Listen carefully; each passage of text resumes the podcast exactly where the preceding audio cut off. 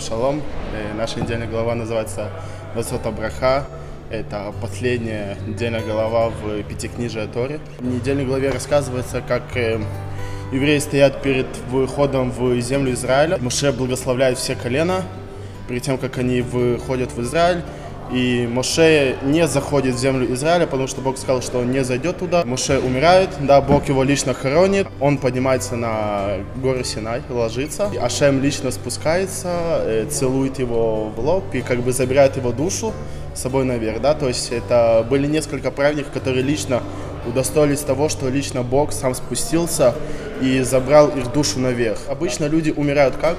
Э, приходит ангел и забирает их душу наверх. А здесь лично Бог спустился и забрал э, душу Моше наверх. И есть такой мидраж, что э, римский царь сказал, что я хочу найти гроб Моше. Я знаю, что он был великий праведник, самым большим пророком в еврейском народе. Я хочу найти его могилу, чтобы там помолиться.